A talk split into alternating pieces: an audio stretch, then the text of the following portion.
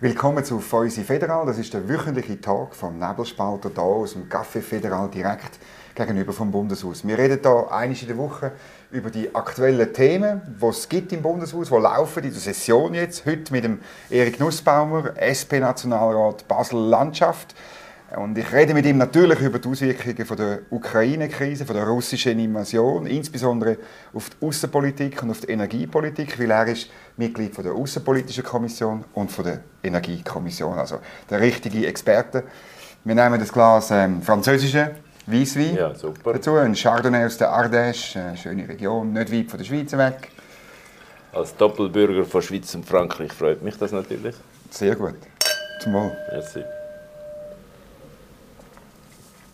Ja, ähm, was sind so deine Gedanken, gewesen, wo das losgegangen ist an dem Dienstagmorgen ähm, vor der Session, muss man sagen, wo die bist du überrascht gewesen? Hast, hast, ähm ja, ich glaube, es war schon etwas Überraschendes drin gewesen. Im Sinne von, ist es jetzt wirklich so, dass das, was man gelesen hat, der, der macht so eine Invasion, Invasion, dass das wirklich Realität geworden ist.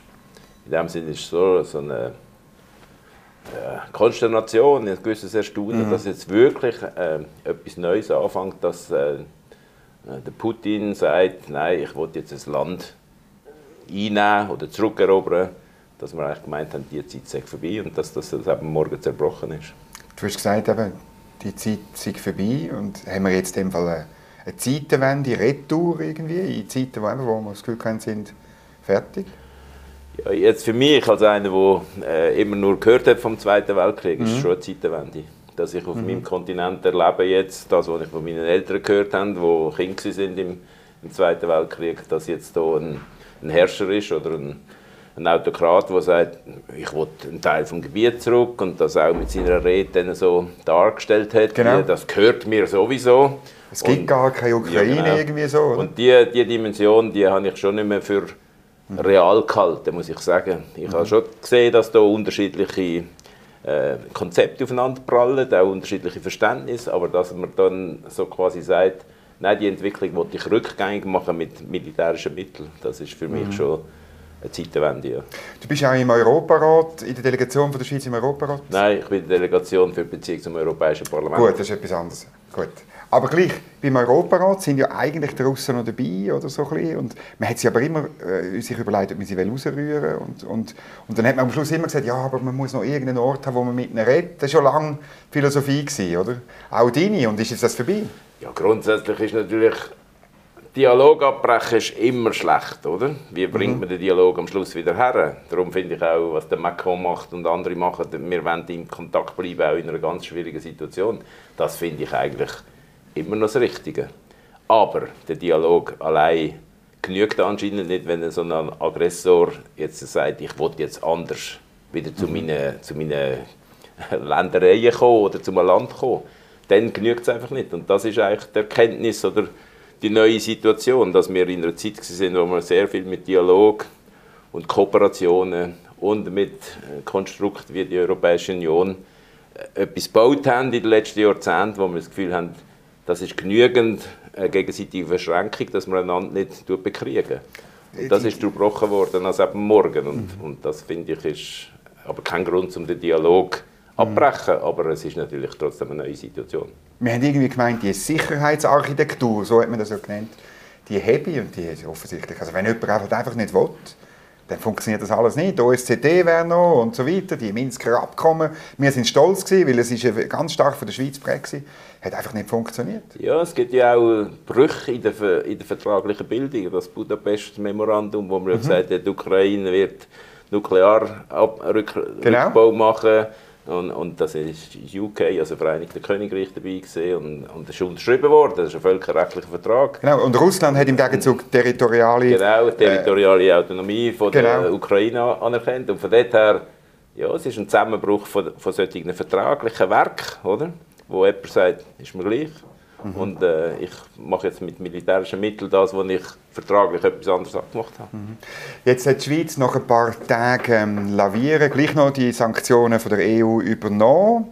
Und sofort hat man gehört, ja, jetzt ist die Schweiz nicht mehr neutral. Was ist deine Haltung? Also ich war letzte Woche in Paris am Treffen von Europa-Ausschüssen aus den EU-Mitgliedsländern, mhm. also den Parlamentsausschüssen. Und ich stelle fest, dass äh, die Reputation eher, äh, gewonnen hat. Okay. Dass sie sehr froh sind, dass die Schweiz das gemacht hat. Unsere innenpolitische Viertage-Prozess, bis der Bundesrat genau. zum Punkt gekommen ist, das ist, wird nicht so wahrgenommen. Es wird wahrgenommen. Vielleicht auch nicht mitbekommen. Genau, das wird international nicht wahrgenommen. Ich würde heute sagen, es ist eine Anerkennung da, dass die Schweiz jetzt mit einem Wirtschaftssanktionspaket nicht abseits steht und sagt, okay, einen Aggressor kann man mit Wirtschaftssanktionen probieren zu stoppen und wir stehen da nicht abseits. Mhm. Aber sagen jetzt dann eben, die Schweiz ist nicht mehr neutral? Nein, sie sagen, sogar die Schweiz macht mit. Und sie wissen das mit der Neutralitätsdimension, mhm. aber sie stellen nicht die Neutralität in Frage. Stellen. Aber es ist ihnen wichtig zu sehen, dass die Schweiz jetzt hier nicht abseits gestanden ist im Sinn gegen den Aggressor, mhm. nicht auf irgendwie gesagt hat, ja, das ist jetzt nicht so schlimm, sondern mhm. dass, sie, dass die Schweiz mit den Wirtschaftssanktionen sagt, wir sehen es genau gleich wie die anderen europäischen Staaten. Mhm. Der Christoph Blocher sagt, eben, wir haben jetzt die Neutralität aufgegeben und wir sind im Kriegszustand sozusagen mit Russland. Ja, ich glaube, da liegt er falsch. Es ist äh, nicht so, dass die Schweiz noch nie Wirtschaftssanktionen gemacht hat. Die Schweiz hat schon mhm. mehrere Wirtschaftssanktionen gemacht und sie hat in den 90er Jahren auf der politischen Bühne eine intensive Debatte gehabt, wie man Neutralität in diesem Segment kann verstehen kann. Es ist völlig klar, die bewaffnete Neutralität und die Anerkennung völkerrechtlich lässt nicht zu, dass wir Waffen liefern, dass wir auf einer Seite Östland aber es ist, äh, seit der Kuwait-Krise haben wir auch Wirtschaftssanktionen erlassen. Seitdem ist klar, dass Wirtschaftssanktionen mit der Neutralität äh, können verbunden werden Und ich glaube, der Christoph Blocher oder die Leute, die da im Rot jetzt so gesagt haben, Neutralität ist jetzt gefördert, haben einfach alle die Dokumente und alle die Reflexionen, wie die Neutralität in dieser Welt kann praktiziert werden, haben sie einfach nicht gelesen mhm. und auch nicht auf dem Radar gehabt. Einen Moment lang auch im Bundesrat anscheinend eine kleine ja. Unsicherheit, ob, das, ob das alles noch gilt, was wir da schon mal herausgefunden haben. Das Argument vom Bundesrat war ja, wir wollen weiter gute Dienste leisten. Oder? Und jetzt, äh, ja, können wir das da ja nicht. Heute sind sie auf in die Türkei gegangen, die Russen und die Ukrainer. Ja, Ausgerechnet in einen NATO-Staat, oder? Also. ja, ja, also ich glaube... Äh, der Altbotschafter Rossi hat einmal in einem Zeitungsartikel gesagt, das ist eine Schuhnummer zu groß, mhm. bevor die Invasion angefangen mhm. hat. Und er hat auch gesagt, es sei ihm nicht. Ja, das stimmt. Das ist in dem gleichen Interview. Interview gesehen. Aber einfach, ich glaube, man muss, man muss die guten Dienste ins Feld führen. Man muss sagen, wir könnten, wenn ihr wollt, aber man kann ja die nicht erzwingen. Man kann mhm. nicht sagen, du hast zwei Streit miteinander, bitte redet mit mir, weil ich bin der Superheld. Und, super neutral. super neutral. Und das ist der Punkt, wo ich glaube, wo man jetzt einfach realistisch muss sehen. Das läuft vielleicht an einem anderen Ort, vielleicht läuft es via Israel, vielleicht läuft es auf einem anderen Boden. Aber das schließt auch nicht aus, wie ich vorher gesagt habe, den Dialog muss man nicht abbrechen, schließt auch nicht aus, dass mhm. wir immer sagen, wir können etwas anbieten, wenn ihr wollt. Mhm.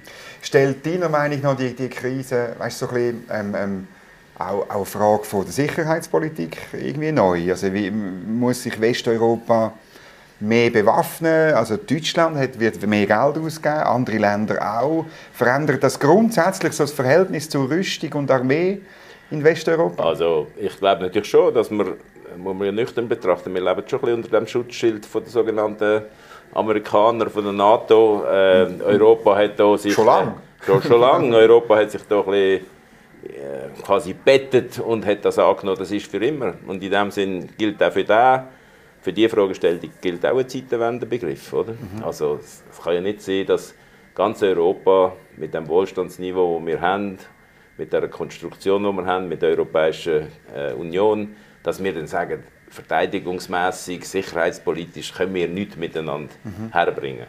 Von daher glaube ich, gibt's, äh, es gibt sicher eine intensive Diskussion. Ich bin überzeugt, dass auch der Macron in seiner Rolle, die er jetzt mhm. hat, die nächsten paar Monate noch wird nutzen um das äh, auf ein anderes Niveau zu heben, als es in den letzten Jahren war. Mhm. Und ich glaube, es ist auch eine Dimension von der europäischen Zusammengehörigkeit, die nicht gut entwickelt war in den letzten Jahren. Oder? Also es hat ja mal in den 50er Jahren, du bist da sicher bewandert, hat es mal einen Entscheid gegeben, mhm. also, und dann haben sie gesagt, nein, da die genau, machen wir nicht. gemeinsame äh, Verteidigungsunion machen wir nicht. Und äh, ich meine, die, das Thema kommt jetzt sicher wieder. Meinst du? Aber wir haben ja die NATO. Also, das Nein, ist ja immer Ausfrage dass, NATO. Ich glaube eben doch, dass, dass es eine, eine europäische Zusammengehörigkeit jetzt gibt, die realisiert, ist das wirklich so gut? Man muss sich auch vorstellen, ein anderer Präsident jetzt in den USA, wie wäre es sich mhm. dann rausgekommen? Was hätte das geheißen? Und von dort her die Die Überlegungen glaube ich, laufen jetzt sehr intensiv auf europäischer Ebene. Mhm. Aber ob man das dann schnell herbringt und wie man es herbringt, das ist heute noch offen. Aber ich glaube, äh, eine Überlegung und eine Diskussion wird sehr stark in die Richtung mhm. Du bist auch Präsident von der neuen, von, nicht mehr neuen, von der Europäischen Bewegung Schweiz. Und ähm, wir haben auch schon über Europa diskutiert, auch das letzte Mal, wo du da warst. Aber was mir jetzt auffällt, also innerhalb der EU, man hat ja die Ungarn hat man als ganz schlimm angeschaut, die Polen hat man als ganz schlimm angeschaut. Und jetzt ähm, äh, täusche ich mich oder gibt es mehr Verständnis für die Länder, die im Osten sind und vielleicht eben auf so Fragen wie Geopolitik schon länger anders reagieren? Ja, ich glaube, so eine Invasion tut vieles relativieren, mhm. oder? Tut sicher sehr vieles einen Moment lang zurückstellen, aber ich glaube, es löst es nicht auf, auf oder?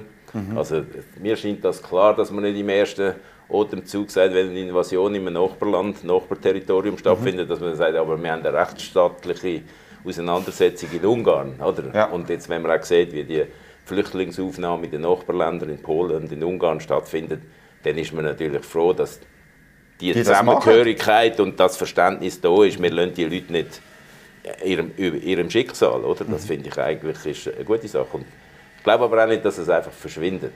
Also okay. wie auch immer der Krieg endet und wie auch immer der Krieg hoffentlich kann befriedigt werden werden natürlich die Fragen sich nicht einfach in Luft auflösen. Mhm. Also die kommen wieder. Mhm. Genauso wie das Verhältnis von der Schweiz mit der EU sich auch nicht in die Luft auflöst, weil jetzt gerade der Krieg genau. ist. Und, und das wird auch wieder kommen. Ja. Jetzt noch eine Frage in diesem Zusammenhang. Ähm, die Ukraine soll jetzt in die EU aufgenommen werden. Da hat Frau von der Leyen glaube ich, ziemlich aufs Gas gedrückt und die Ukraine findet das gut. Deine Meinung dazu? Ja, ich glaube, das sind jetzt im Moment auch Möglichkeiten zum Symbol aussenden. Ich mhm. meine, wir haben die ukrainische Regierung, die sagt, wir sind sehr allein gelassen. Ähm, man macht Waffenlieferungen, man versucht die humanitäre Dimension so schnell wie möglich auf den Nachbarstaat in den Griff zu bekommen. Aber ich glaube nicht, dass die, Aufnahme in die EU dann den Frieden wird bringen von dem Land. Das mhm. Land ist im Moment gespalten. Man hat äh, äh, die Republiken, sogenannten Republiken, die da ausgerufen sind, die ein Streitpunkt sind. Und wenn man das alles nicht befriedigen kann und da innerstaatliche Konflikt bleiben, mhm. dann wird die EU nicht einfach sagen, jetzt, wir nehmen das heutige äh, auf als Mitglied, aber darum ist die Meldung, wir sind auf eurer Seite mit, der, mit dem mit dem Wort, ihr seid ein Beitrittskandidat, wir haben euch aufgenommen, das ist eine symbolische mhm. Dimension in der heutigen Zeit. Mhm. Ja, kommt noch dazu, ich, äh, ich meine, ich stehe fest äh, auf der Seite der Ukraine, also, aber ich meine, wenn man zum Beispiel den Amnesty-Bericht, der letzte über die Ukraine anschaut, ich meine, die Ukraine hat rechtsstaatliche, institutionelle Defizite, ja. wo, wo, wo glaube ich, die Probleme in Polen und Ungarn klein sind, oder? Also, ja, ich glaube auch. Man muss dort also, helfen, dass, dass sie weiterkommen, aber, aber nicht es ist ein bisschen wie Georgien, oder? Man hat da irgendwie mhm. etwas, das noch nicht gelöst ist. Gleichzeitig sagt man, wir stehen auf eurer Seite. Aber man kann wahrscheinlich den Beitrittsprozess nicht so mhm. einfach locker leicht abschließen. Und du hast vorhin vom Dialog mit Russland geredet. Was kann man sonst noch mit Russland machen? Ich meine, jetzt die Wirtschaftssanktionen sind sehr hart. Sie treffen, glaube ich, auch Russland, wenn man so die ersten Daten sieht. Äh, es treffen die Leute und so. Ja, also irgendwann muss man ja auch mit Russland wieder, wieder irgendeinen Weg finden. Oder? Ja, die Schwierigkeit ist ja eigentlich, dass viele Leute nicht verstehen, wie der Putin jetzt genau aufgestellt ist. Man hört ja, der hat halt jetzt jahrelang seinen Bunker gebaut. Wer einen Bunker baut, hat irgendwie von etwas vor, ist jetzt so ein bisschen die Analyse. Und ich habe auch mit Bundesratsmitgliedern geredet, die gesagt haben, man kann es eigentlich nicht verstehen. Leute, die mhm. ihm auch schon begegnet sind, die sagen, man versteht ihn nicht. Man weiß nicht, was man jetzt hier genau machen kann. Mhm. Darum, ich glaube, man muss auch ehrlich zu, zugeben, dass man nicht Einfach nur mit einer Parole müssen halt den Dialog suchen, würde wahrscheinlich nicht lange. Man muss den Aggressor können stoppen. Man muss den, den, den Krieg können zu einem Ende bringen, oder zumindest einen Waffenstillstand. Und dann kann man es vielleicht wieder verstehen, was da genau was da genau in seinem Kopf vorgegangen ist. Ja, ist vielleicht so, dass wir nach 30 Jahren nach dem Kalten Krieg gar nicht mehr wissen, wie man mit, mit, ähm, ja, mit einem Autokrat umgehen müssen, der halt wirklich Böses im Sinn hat. Irgendwie ja, sind wir vielleicht ein bisschen naiv. Man hat ja eigentlich auch gar nicht geglaubt, dass er, dass er so macht. doch einfach nicht geglaubt. Ich meine, ich muss schon, eben, darum sind wir wieder an dem Morgen, wo es passiert mhm. ist. Es ist schon etwas, wo was ich nicht für möglich gehalten habe. Offenbar auch der Nachrichtendienst ja, nicht? also ich bin nicht im Nachrichtendienst, aber ich habe es nicht für möglich Das heisst einfach im Bundeshaus sagen alle, ja, der Nachrichtendienst hat es nicht gewusst. Sie. Ich habe, aber ich habe noch niemanden gehört, der es bestätigt hat. Und, äh, und wenn, dann würden wir das nicht ja, sagen. Wir haben schlechte Kontakte, wir wissen es nicht mehr. Aber ja. es war so, dass die Amerikaner gesagt haben, da ist etwas im Tun, das ist mehr als eine mhm. militärische Operation. Mhm. Aber dass es dann gleich eine Innovation ist, ich habe es also nicht erwartet. Aber das ist Nein, natürlich nein. Das ist ein Laienwissen. Ich bin nicht ein Sicherheitspolitiker, der da äh, globale Strategien reflektiert. Ja, und ich glaube eben, also ich, ich habe noch niemanden wirklich gesehen, der gesagt hat, ich kann es genau vorausgehen. Also das ist, das ist glaube ich, die, und, und wer das jetzt so sagt, ist ein bisschen komisch, oder? Jetzt, wenn wir noch über Energie reden, oder weil, ich meine, die ganze, ein Stück weit auch das, was in der Ukraine passiert, oder, stellt natürlich schon in Frage, welchen Weg man in der Energiepolitik geht. Ähm, es ist jetzt viel auch im Bundeshaus gedreht. Abhängigkeit äh, von Russland ist zwar in der Schweiz jetzt nicht wahnsinnig groß, aber sie gibt es auch. Wir importieren russisches Öl, wir importieren russisches Gas. Ähm, ja, und gerade kurz vor der Invasion äh, haben wir gehört, dass wir jetzt ein Gaskraftwerk bauen müssen, ähm, äh, damit es im Winter. Ja, ist jetzt das der richtige Weg? Ja, man muss natürlich jetzt schon mal noch ein bisschen zurücklehnen. Es ist jetzt ein ein Beschleunigungselement, der Krieg, oder? Wo irgendwie die Leute ganz schnell jetzt etwas verändern Aber wenn man es ganz nüchtern betrachtet, ich habe das auch immer vertreten, ist natürlich die europäische Energiepolitik, auch von der Europäischen Union, ist immer auch eine geopolitische Argumentation gewesen. Man hat das immer gesagt. Man hat immer gesagt, unser Kontinent ist extrem abhängig. Und darum machen wir die Förderung von erneuerbaren Energien und darum wollen wir, das, wollen wir das ausbauen. Und das hat ja auch dazu geführt, dass viele Mitgliedstaaten mit der Richtlinie von der Europäischen Union die erneuerbaren Energien ausgebaut haben. Aber natürlich sind wir jetzt in einer anderen Situation. Jetzt heisst es, oh, oh, jetzt ist es immer noch 40 Prozent. Jetzt müssen wir schnell machen. Ja, weil man Und natürlich... das ist die Herausforderung. Da- Also ich finde, geopolitisch hat man es schon früh gesehen. Das ist meine Analyse. Man hat es früher schon gesehen. Man hat aber schön gemeint, wir können Schritt für Schritt die zwei, drei, vier Jahrzehnte äh, Transformationspolitik und dann werden wir das hinkriegen. Und jetzt haben wir eine, Herausforderung, die einfach Frage nach der Geschwindigkeit stellt. Und in dem Sinn ist natürlich die Abhängigkeit, die es immer noch gibt, mit Gas, mit Öl, Gas ist grösser im Moment, ist, äh, ist, äh, ist eine Challenge, wo wir noch nicht ganz eine saubere Antwort haben. Aber ist nicht, ähm, die Reihenfolge hat man anders gehabt. Also man hat eigentlich, wichtiger war, aus der Atomkraft aussteigen, gerade in Deutschland zum Beispiel, und erst dann die Abhängigkeit reduzieren, Ja, oder? Also würde ich nicht so sehen, Okay. wenn man, wenn man geht, ich mag mich, ja ich mag mich erinnern, ich muss das dir sagen, ich mag Gut. mich erinnern an ein Gespräch mit dem Ständerat Müller, Damian Müller, Ja. wo er gesagt hat, kannst du mir mal ein bisschen erzählen, wie die EU-Energiepolitik da mit dieser Förderung und so. Ja. Und dann habe ich ihm gesagt, weißt du, ein wesentlicher Punkt ist die geopolitische Herausforderung und die geopolitische Abhängigkeit von dem Mhm. Kontinent. Weil das ist eine Schwäche vom europäischen Kontinent, dass er in der Energiefrage komplette Abhängigkeit hat von, von, von Öl und von Gas. Und darum hat man eigentlich immer gesagt, darum machen wir Förderrichtlinien für erneuerbare Energie und dann haben die Staaten das umgesetzt. Aber du hast recht, dann ist noch die Nuklearfrage darüber, darüber reingekommen, aber europäisch gesprochen ist es immer gesehen, lasst uns wegkommen von dieser Abhängigkeit. Jetzt in Finnland baut man Atomkraftwerke, in Deutschland gibt es riesige Diskussion, ob man die drei, die man noch hat, nicht weiter laufen lassen um eben die Abhängigkeit nicht zu vergrößern. Äh, Die EU hat die Atomkraft in der Taxonomie als, als grün beschlossen, Frankreich baut sowieso.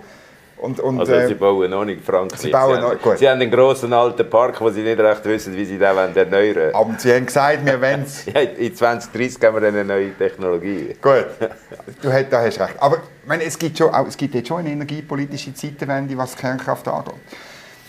Ja, ich glaube, es ist eben nicht schwarz-weiß. Oder? Wir haben jetzt vorher vom Gas, Öl, das ist eine extreme Abhängigkeit. Aber haben wir, immer, wir haben Ja, immer von aber das ist Saudis eine geredet. Abhängigkeit, wir haben das immer gewusst, das ist, die Abhängigkeitsfrage ist nicht gelöst für unseren Kontinent in der Energieversorgung. Oder?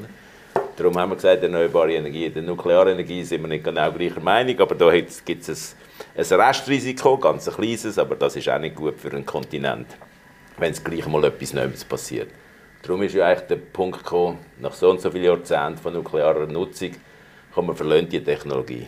Wir haben ja nicht einmal miteinander gelöst, wie wir den Abfall wollen entsorgen sage ich jetzt einmal, oder? Wir haben es noch nicht geschafft, Das gesellschaftlich. gesellschaftlich. Se- Politisch, ja. Ja, aber das ist ja, Technologisch ist es gelöst, fragt Schweden und Finnland. aber gesellschaftlich haben wir es nicht, nicht können lösen in In all diesen. Jahrzehnten, oder? Ja, in vielen anderen Ländern auch. Mhm. Es gibt ein Land, wo jetzt langsam das kann, das sind Schweden, oder? ja, die Also, Amerikaner können es Ja, auch. mehr Okay. Platz, ich Und, und darum sage ich, da ist die Öl-Gas-Abhängigkeit, da ist Nuklear-Restrisiko Mhm. und das sind halt zwei komplizierte Fragestellungen.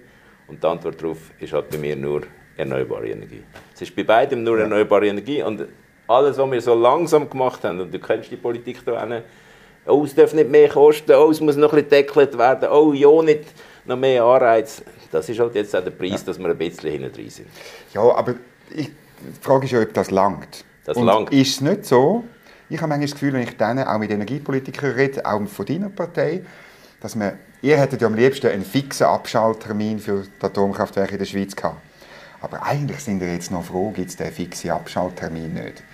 Weil, weil man für das, was du wettest, nämlich viel mehr erneuerbare Energien, braucht man mehr Zeit.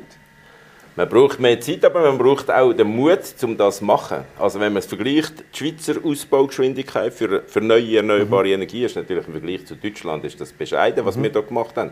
Es gibt auch politische Modelle in Europa, wo andere Länder schneller sind. Mhm. Es gibt auch die Länder, die noch weniger gemacht haben. In Frankreich steht im Atlantik immer noch sozusagen kein Windpark, oder? Also es gibt einfach die Modelle, die zeigen, man kann viel rascher ausbauen und die Schweiz könnte das auch. Aber mhm. es wird natürlich zum Teil aus diesen alten Gründen, nein, das ist doch viel zu teuer und wir machen den Wirtschaftsstandort kaputt. Jetzt sieht man, wie der Wirtschaftsstandort wirklich leidet, wenn er dann in der Abhängigkeit gefangen ist, oder? Ja, also. Und da, da muss man jetzt rauskommen. Und die Nuklearoption, das ist, wo wir dann zumal im 2015 das diskutiert mhm. haben, ist ja eigentlich die Frage, ein wichtiges Argument von der damaligen Bundesrätin Leuter war, ich bringe für die neuen Atomkraftwerke keine gesellschaftliche Akzeptanz an. Und ich weiß nicht, ob es jetzt anders wäre, wenn man sieht, dass zwei Atomkraftwerke im Krieg schon wieder besetzt sind. Eins als, das kaputt ist, Tschernobyl, und das andere ist jetzt unter russischer Kontrolle. Und, und läuft weiter. Und läuft weiter, aber jetzt kommt, wenn ein Land, und die Angst gibt es auf der Welt, wenn ein Land Atombomben einsetzt, macht es vielleicht auch mit einem Atomkraftwerk etwas Komisches. Und das ist einfach nicht gut, wenn jetzt das noch unter kriegerischer Dimension betrachtet ist der Ausstieg aus der Atomenergie nach meinem Dafürhalten immer noch das Richtige. Jetzt zu dem, eben, wir schaffen das alles mit erneuerbaren Energien. Hätten EMPA und DPFL Mitte Februar ausgerechnet, was das würde heißen? Netto Null erreichen, oder? 48 Quadratmeter Solarpanel pro Kopf. Das braucht dreimal mehr Fläche, als es Dächer gibt in der Schweiz. Und dann braucht es aber noch für Sommer, Winter braucht es noch 13 Grand Dixons Staudämme. Wo willst du die bauen? Also das Konzept tut ja immer nur den, den nationalen Rahmen betrachten. Man, man, muss den nationalen Rahmen haben wir gar nie betrachten. Wir sind die Erfinder vom europäischen Stromnetz und damit auch ist es möglich gewesen, dass zum Beispiel in der Schweiz große Kraftwerke gebaut worden sind, wo können Strom ins Ausland liefern. Mhm. Die Position haben wir ein bisschen verloren. Jetzt wird man da konfrontiert mit, ja, wir müssen alles hier rein machen, wir müssen alles selber machen. Und das, glaube ich, ist eine falsche Konzeption. Ich finde, es ist ein Debakel, dass wir in den letzten 20 Jahren die Verbindung zu der Europäischen Union und zu ihrem Energiebinnenmarkt verloren haben. Also, dass wir das nicht, nicht haben können also physikalisch haben ja, aber man ja rein politisch. Das ist jetzt wie, wie, bei, der, wie bei der Abfall von der, von der AKW. Es ist reines politisches Nein, wir zahlen ja jeden Trag schon drauf, damit wir nachjustieren müssen, weil wir nicht genau wissen, wie die Stromflüsse in Europa sind. Ja, dann genau. kommt alles via Schweiz und dann muss die Schweiz, weil wir so reich sind, wir zahlen einfach oben drauf. Und du und ich, wir zahlen auf, unseren, auf unseren Stromrechnungen. Das ist ja die Realität. Genau. Und das, das ist ja eigentlich mal eine andere Position. Gewesen. Wir sind der Erfinder vom europäischen Stromaustausch. Ja. Und, und wir sind reich geworden damit. Wir sind reich geworden damit, sollten das auch wieder ins Zentrum stellen. Und dann sollte man aber das, was möglich ist im Land, auch machen. Jetzt, äh, du hast recht, wir müssen sicher sehr viel mehr bauen. Vielleicht lange es auch hier im Land selber alles nicht. Dann muss man halt noch schauen, wie man das im europäischen Kontext zusätzlich machen. Es ist ja nicht verboten, dass viele Windkraftparke im, im Atlantik stehen. Es ist ja nicht verboten, dass wir auch große Kraftwerke irgendwo haben und dann ins Nachbarland mhm. Strom geliefert haben. Aber dann, also das, das was du sozusagen, dann, du redest einer Importstrategie Wort, ich, ich, ich, rede an einer vernetzten Strategie. Ja, das ist ein schöner Wort. Nein, nein, aber, aber es geht um, dass wir... So, du hast vorher gesagt, die Studie hat gesagt, man kann es im Land selber nicht lösen. Das ist so von gestern. Im Land selber kann man es nicht lösen. Das ist einfach, haben wir ja, noch gar nie wollen. Das ist jetzt eine neue äh, nationale Betrachtungsweise von Forschern, die ich überhaupt nicht verstand. Aber in Zeiten von Geopolitik müssen wir doch mehr, und auch in Zeiten von der Schwierigkeiten mit der Europäischen Union, ob man die gut findet oder nicht, wir müssen doch mehr im Land in der Lage sein zu machen. Wir müssen natürlich zuallererst die Schwierigkeiten mit der Europäischen Union ja, klar. ausräumen, aber jetzt ernsthaft. Wir müssen das ist wirklich, sicher ernsthaft. Ja, wir müssen wirklich probieren, die Potenzial, die wir haben, müssen wir machen. Aber Ja. wir müssen nicht so tun, wie man muss es alles national lösen. Das ist doch so absurd in einer Welt, wo alle miteinander vernetzt sind. Wir haben so viel, wir haben 40 Verbindungsstellen mit Mhm. der Europäischen Union oder mit Nachbarländern. Und wir sind nicht in der Lage, über die 40 technischen Verbindungsstellen noch einen anständigen Vertrag drüber zu legen. Das ist Also wir sind ja schon in der Lage. ja, wir. Sie nicht. Und der Vertrag ist ja im Übrigen sei ja unterschriftsreif fertig, oder? Heisst Ja, immer. es gibt ich habe ihn zwar nie gesehen, aber das Gerücht es geht gibt auch. einfach noch ein paar Fragen, die müssen geklärt sein. Ich Ja. sage einfach, ich bin für eine vernetzte Strategie. Ja. Ich bin für die Autarkie-Betrachtung, finde ich falsch. Die Schweiz muss alles selber machen. Nein, es die heisst- Schweiz muss nie alles niemand. selber Es wir, wir, nicht- wir wollen auch nicht selber genau genug viel Herdöpfel bauen. Wir wollen auch nicht das machen. Wir sind bei allen Sachen vernetzt mit unseren Nachbarinnen und Nachbarn. Und beim Strom gibt es eine Debatte, die heisst, aber das muss also alles vor deiner Nicht alles. vor Vor alles Haus- sagt niemand. ja, aber, Aber mehr als sagst, heute. die Forscher haben gesagt, man, Und es sei gar nicht möglich Und. Elcom sagt natürlich, wir haben ein Problem im Winter. Und Das wegen deiner EU können wir ab dem 1. Januar 2025 können wir viel weniger importieren. Statt 5, jetzt muss ich schauen, dass ich die richtige Maß, 5 Gigawatt, Tera. Statt Also 5 nur noch 1,6. Du bist der Ingenieur von uns zwei. Erstens, erstens ist, Wegen diesen es- 70 Prozent Erstens ist es unsere EU. Weil dass es dir gut geht und mir gut geht, hat damit zu tun, dass die miteinander Auf, Frieden da- haben. auf das nehmen wir einen Schluck. Ja, aber das ist wichtig, das ist wichtig, dass dir und mir so gut geht. hat- Hat damit zu tun, dass die Länder miteinander nicht kriegen. Und jetzt Das machen sie wegen der NATO, nicht wegen der EU. Aber das haben wir jetzt wieder erlebt. Also ich wollte jetzt einfach noch sagen, das ist Ja, wichtig. gut. Und dann, Und jetzt im Winterhalbjahr haben wir schon länger ein Problem. Mhm. Wir haben schon länger im Winterhalbjahr zu wenig Energiemenge. Die Schweiz hat aber kein Problem, dass sie jederzeit ein stabiles Netz kann. Äh, bis jetzt, aber Telkom nein, sagt... mal, mal, nein, nein, nein. Ein stabiles Netz werden wir immer haben. Wir haben ein Energieproblem. Mhm. Da sagt Telkom, weil wir wahrscheinlich, und das ist eine super Pressekonferenz, gewesen, zweimal haben sie gesagt, es ist, weil wir das Europaproblem nicht haben können lösen, müssen wir jetzt noch so Gaskraftwerke hier bauen. Deine Das- Bundesrätin das hat es aber dann anders gesagt. Ja, aber der Elcom-Präsident hat zweimal gesagt, ja, es ist wegen der Europapolitik. Gut, das ist okay. Er hat es nicht genau so gesagt. Aber. Ja, man könnte das nachher noch anschauen. Ah, ich, mein Eindruck ist, er hat es so Ja, das gesagt. ist klar. Stressszenario haben wir müssen anschauen, weil wir das Rahmenabkommen abgebrochen haben, hat er gesagt. Und nachher später hat jemand gefragt, warum ist es eigentlich jetzt genau so? Und das Mhm. ist, die Öffentlich-Rechtlichen haben das gefragt.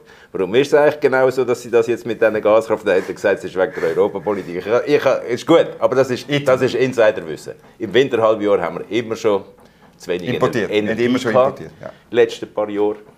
Und das ist selbstverständlich nicht gut, wenn man automatisch immer zu wenig hat. Darum ist alles richtig, was wir jetzt probieren, dass wir nicht wegen zu wenig Importmöglichkeiten, wo vertraglich, technisch eine Mischung ist, dass wir dann noch ein Problem haben. Darum ist jetzt die Idee aufgekommen, man könnte ja so Gaskraftwerke Genau. machen, wo ganz wenige Stunden laufen.